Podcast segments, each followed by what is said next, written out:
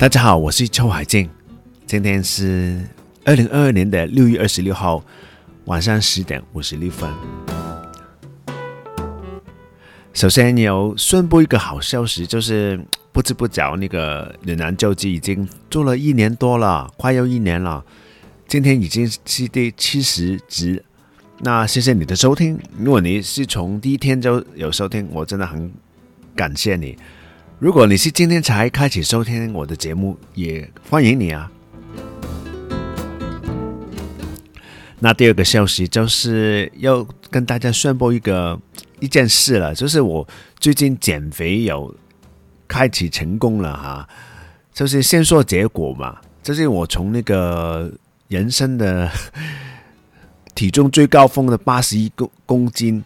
现在我减小了五公斤哈，五公斤就等于十一个十一磅了哈，其实真的很不容易啊。如果大家有研究的话，就知道大概呃，就是一公斤的脂肪啊，一一公斤的脂肪就等于七千七百个 calorie 啊，所以你要减一公斤的脂肪绝对不容易啊。可是你吃进肚里一公斤的脂肪就很容易哦。那有句话就叫减肥是七分饮食，三分运动，大家都听过哈。可是我们大部分的人都失败在于那个控制饮食这方面哈。我说我自己来讲好了，其实我已经打网球打了十五年哈，所以严格来讲，我也算是一个有做运动的人啊，而且就是做健身也断断续续的也做了五六年哈。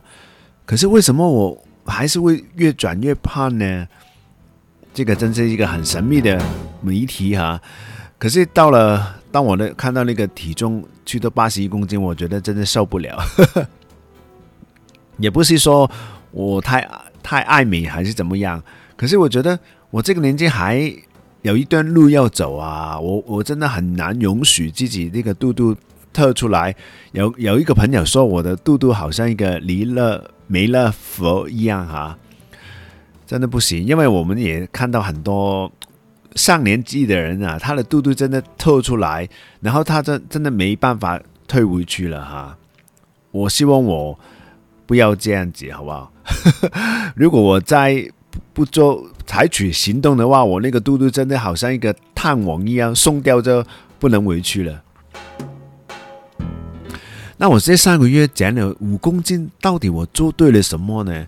那我总结起来就是今天想跟大家分享，给大家参考。而且在这个减肥的过程里面，也我也学到了八堂课。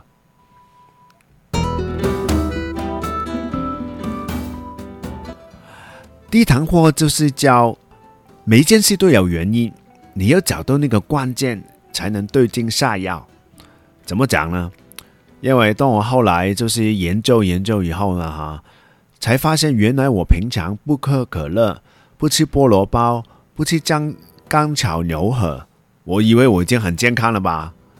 没有嘞，原来我还常常吃了很多地雷的食物，比如说饼干啊、蛋糕啊、面包啊，甚至是很甜的水果，比如说西瓜、芒果之类的，所以。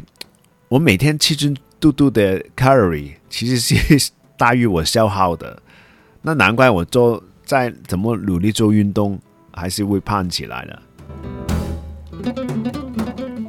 更不要说就是去年三月嘛，疫情最厉害的时候，有三个月不能去外面，所以这三个月在家里无聊就多吃了很多零食，而且完全没有做运动。虽然我想过就是啊，人家都说你看 YouTube 就在家里做运动。可是家里是没有这个氛围，所以我完全没有动，所以这三个月也是蛮恐怖的哈。那累积到年底到今年的初，我觉得真的是人生的高峰，不可以不理了哈。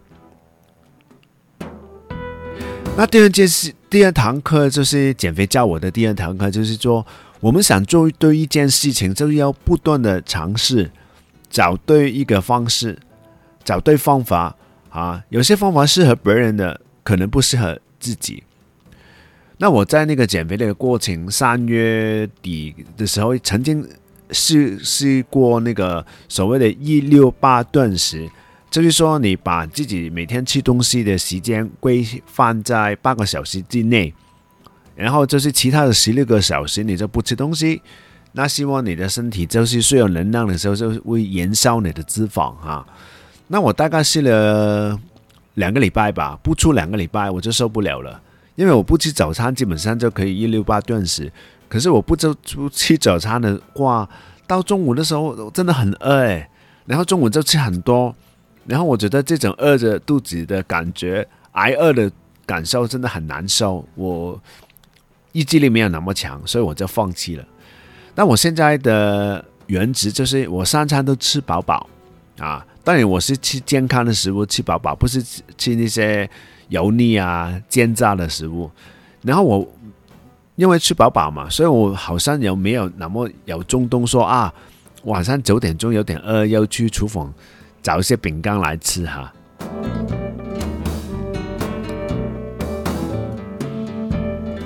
那第三堂课就是说啊，如果我们想拒绝诱惑哈，一刀切的方式比允许一点点的空间更加有效、方便、省力。怎么讲呢？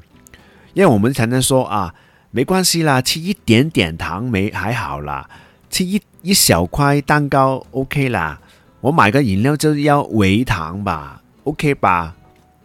可是积少成多，我们这样就是 让我自己就是为跌进去那个脂肪的陷阱啊。那我现在的做法就是。我干脆就是从源头去杜绝那个糖分的吸收，所以我饮料我就喝无糖绿茶或者喝黑咖啡，然后那些爆米花啊、饼干啊、西瓜啊、炸鸡啊、薯片我完全不吃。当我去到那个超市上的时候，我就不买冰淇淋，不买冰棒，那我就不用受到试探啦，我也不用选择困难，怎么就一点点呢？哈。因为以前相对来讲，我以前去到超市，我就会买冰淇淋，买一一一一大罐啊，一大桶啊，或者买一盒的冰棒，冰棒有六条嘛。那通常我在家里就忍不住，就是我真的很夸张，我真的一个晚上就可以把一桶的冰淇淋吃完，一边吃一边看球赛这样子。那第四堂课就是说，懒惰是一种推动力。如果我们现在那种利用它那种懒惰的天性，我们就可以培养好习惯。其实我们都知道啦，我们吃外面的餐厅啊，当然就是会吃的比较油腻嘛。再怎么讲，在家里煮一定是油分啊、盐分比较小。可是我跟一般的男生一样啊，我很懒煮饭、懒洗碗，然后我发现，诶。因为我懒惰，更怕麻烦嘛。那我现在就是一早起床以后，马上跑进厨房，我先来一碗无糖豆浆跟燕麦。因为那个无糖豆浆跟燕麦，我觉得哇，还比我去外面吃方便啦，对不对？然后我在厨房就吃解决了那个早餐啦。我就顺便把菜、鸡肉、照米掉进那个电子窝、电饭锅。那我。按下一个开关，然后大概十一点半就有有吃的。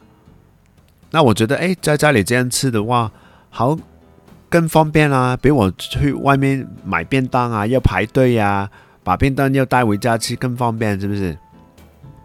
而且那种啊、蒸饭啊哈，水煮的饭，呃，用电子锅去煮的饭，呃，营养。有营养啦，味道味道有点清淡。那我有时候会加点酱油，加一个生鸡蛋，加一点番茄酱。那我现在吃多吃就习惯了，所以我真的等于我上个月来都是主要在家里吃，而且是吃这种简单的。因为我没有开瓦斯嘛，所以我就不不用洗锅子啊，我只只需要就是洗我的碗筷跟那个电饭锅、电子锅的内锅。所以这种是很懒人的 SOP，对我来讲已经是一个习惯了。第五堂课就是说，有些个人的偏好真的很难戒除啊。那我就用代替本品嘛，而且我就限制那个次数。比如说那个冰淇淋真的是我很爱的，可是我想一想，我真的那么爱甜的冰淇淋吗？其实没有啊，我就是喜欢冰凉的感觉，喜欢吃冰冰的东西，所以我就去买一些急冻的草莓啊，然后我就去买火龙果、奇异果放在冰柜里面，那我拿出来吃的时候就会有凉快的感觉啦。当然啦，我真的很爱吃那个外面有一家叫 Coston 的冰淇淋啊。那我就现在就是限我自己限制，就是周末的时候才吃一次。而且我试试看从大杯改为中杯。本来我也没有很爱喝水哈，可是如果是冰水的话，我是接受了。然后我我前面有讲过，我是比较懒惰的人嘛，所以我就发现发明了。我就是把那个不锈钢的带包带水包放在那个瓦斯炉上面啊，烧滚以后，然后我先把让水凉凉凉到那个十万嘛啊，然后我干脆就把整个不锈钢的水包放进冰柜，那我就有很多很多源源不绝的冰水喝了。以前我比较笨啊，以前我就先把水从那个。水煲倒进玻璃瓶，再放进冰柜。那那个玻璃瓶大概是就是一 L 的一个 liter 的容量嘛，很快又吃完了，很快又喝完了，喝光光了。所以我现在用这个方式的话，我没有多做功夫啊啊，懒惰的我比较可以接受，而且我就有很多的冰水啊，已经准备好了。那我喝了很多的冰水，结果也不去。找其他的饮料啊，有糖分的饮料来喝了。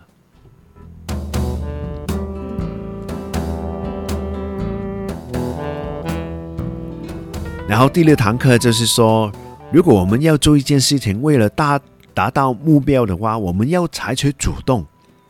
如果我们是一个很被动的人，我们就会被给别人牵着走。怎么讲呢？刚刚有讲嘛，就是我们减肥就是尽量多在家里吃，就减少在外面吃。那我现在跟朋友约吃饭，我就约在礼拜六、礼拜天啊，或者礼拜五晚上了。通常我一堆朋友，呃，一群朋友在讨论啊，我们要吃什么，大家都不好意思讲嘛，或者说大家真的有选择的困难。那这个时候我就会挺身而出。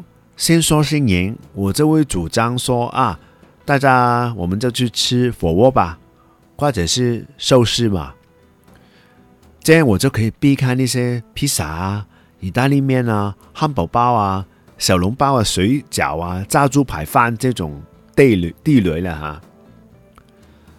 因为呃，吃火锅有一个好处就是我可以多吃菜，而且我就吃肉肉哈。当然，你吃火锅的时候，你不要去把那个火锅的汤喝光光啊，也不要去吃火锅店的冰淇淋啊。然后寿司的话，就是没有油炸嘛，它就是饭跟鱼生哈。当然你你也不可能吃太多寿司哈，你不吃不嚼，可能就会吃了四碗饭、三碗饭的分量哈。可是相对来来讲，火锅跟寿司就是算是比较健康了哈，就是对我来讲，对我现在要减肥的我来讲哈，所以我觉得就是幸福要自己争取啦，不要怕不好意思哈。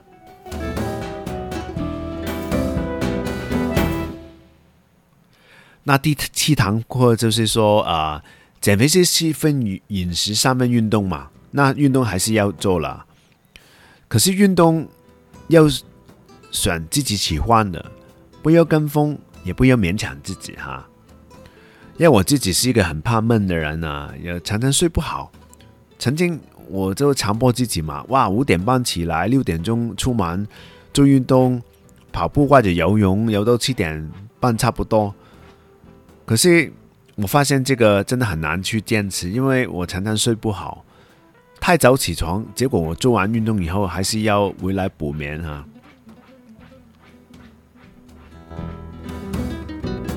那我这上个月做了什么运动呢？一方面我就继续打网球，而且我认识一些新的球友，所以我就会增加我打网球的次数，每个礼拜哈。然后我就有付费请健身教练去变大我哈，因为我发现我自己去健身房的话，我就随便做做啦，不会把自己逼得很辛苦哈。可是健身教练他收了钱，他就会真的很努力的。强迫我去推动那些很很大的重量哈，那没有很大的重量，你基本上身体的肌肉就不会长了哈。因为长肌肉也是呃减肥的一个部分，为什么呢？因为你肌肉是会需要消耗能量的哈，所以你就是不做运动，你坐在家里面也是会消耗的。那如果你一个人的肌肉量比较多，那你就所谓的消平常的消耗就会比较高哈。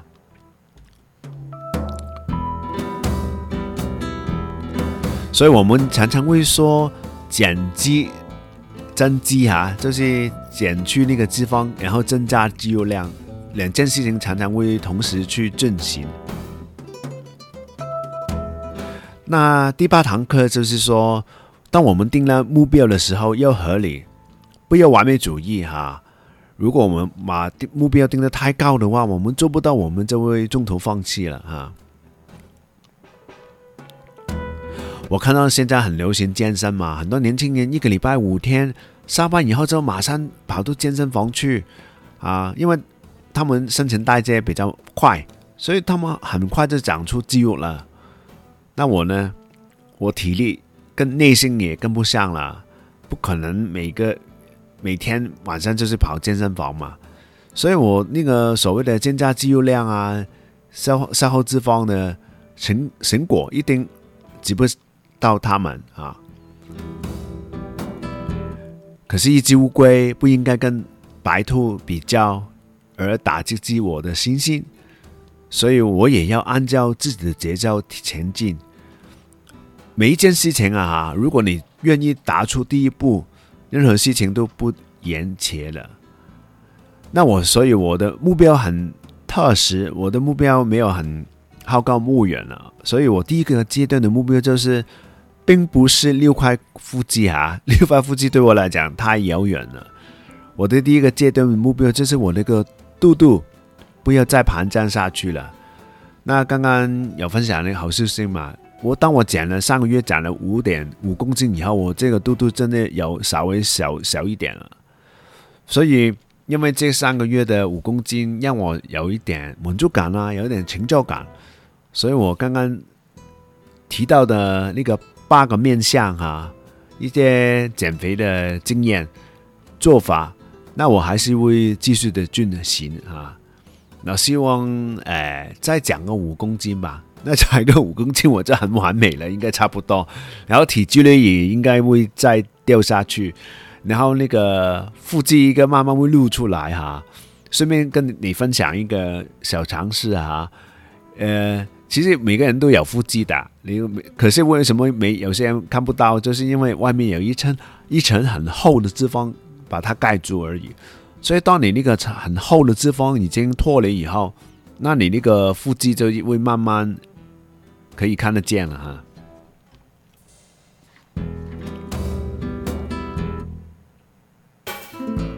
所以呃，我那个减肥的经历就是刚刚的分享嘛。其实实行来讲也没有很难很难哈。打网球是我喜欢的，那你如果你说健身，可能我没有那么喜欢，所以我就需要借助一点外面的力量啦。所以我给钱请健身教练来训练我哈。然后你说呃吃冰淇淋啊，刚刚有讲就找到那个替代品啊，然后呃也允许自己。每个礼拜的周末就是放松嘛，每个礼拜周末就是可以可以跟朋友吃饭哈，然后也可以吃一一个礼拜一次一个 Cold Stone 的冰淇淋哈。可是跟朋友吃饭也不是乱吃啊，跟朋友吃饭也是要注意挑选哪一种的食食物，挑选哪一种的餐厅啊。然后就是如果说比较严格，就是大概是第三点嘛，就是刚刚说。一刀切，零，就是完全不要碰那些呃地雷的食物哈。就这个刚刚开始的时候，可能有点不适应哈，因为刚开始这这这这蛮蛮惨的，好像 心理上有点抗拒哈。可是我觉得习惯就好了，很多事情就是你习做了二十一天之后，就变成一个习惯。所以我大概后面的时候。最近这两个月，其实我没有觉得很惨，可能我真的是习惯了哈，没有觉得以前一想到就是说啊，什么都掉电饭锅，觉得很荡然无味啊啊！我去年有试过，就是增加在家里吃饭的次数，可是我还是在炒饭哈。我炒饭也不是不会加很多油了，可是我觉得啊，东西呃饭要炒一炒，或者那个鸡肉要炒一煎一煎才比较香嘛。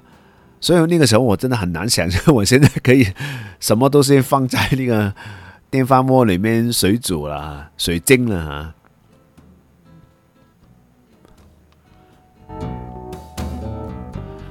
然后当然，我觉得总结起来就是，如果你有决心，下定那个决心，真的是没有人可以难到你啊。可是那个决心又又很有趣，就是说，你有没有很想去做一件事？你真的发自内心很想去做这件事，很想达到那个目标吗？如果这件事情不是你发自内心的，是人家给你的，爸爸妈妈叫你做的，或者你看到人家做你也去做的，那这件这个就不是发自内心，那你就会没有这个决心，也没有这个动力哈。那我再举个例子哈。我现在做 broadcast 可以坚持到一年，就是我发自内心很喜欢做，很喜欢对着那个麦麦克风去讲话哈。前面没有人，没有一个朋友在前面，没有一个听众在前面啊，也不是一个 live 的 broadcast，也不是一个直播的广播的节目。可是我真的很蛮喜欢讲话啦，自言自语啊，所以我就才可以坚持嘛哈。所以有有一句话就是叫啊，身体是诚诚实的啊。所以有时候你以为你想做一件事，结果你没做，回过头想一想，会不会其实你没有那么想做？也不是因为你懒惰，就是你根本没有那么想要而已。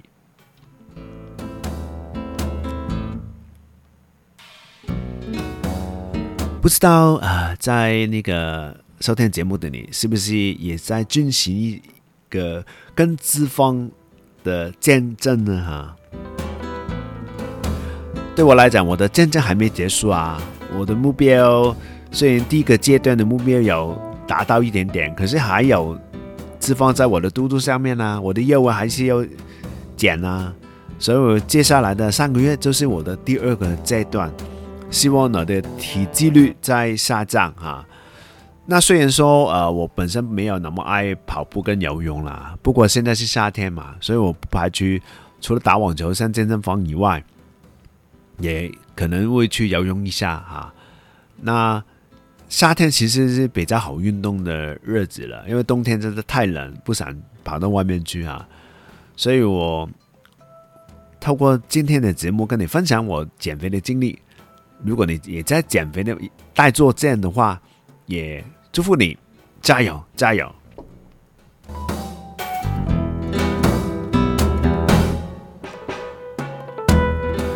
那今天的暖男周记到到此为止了，我们下个礼拜再见，拜拜。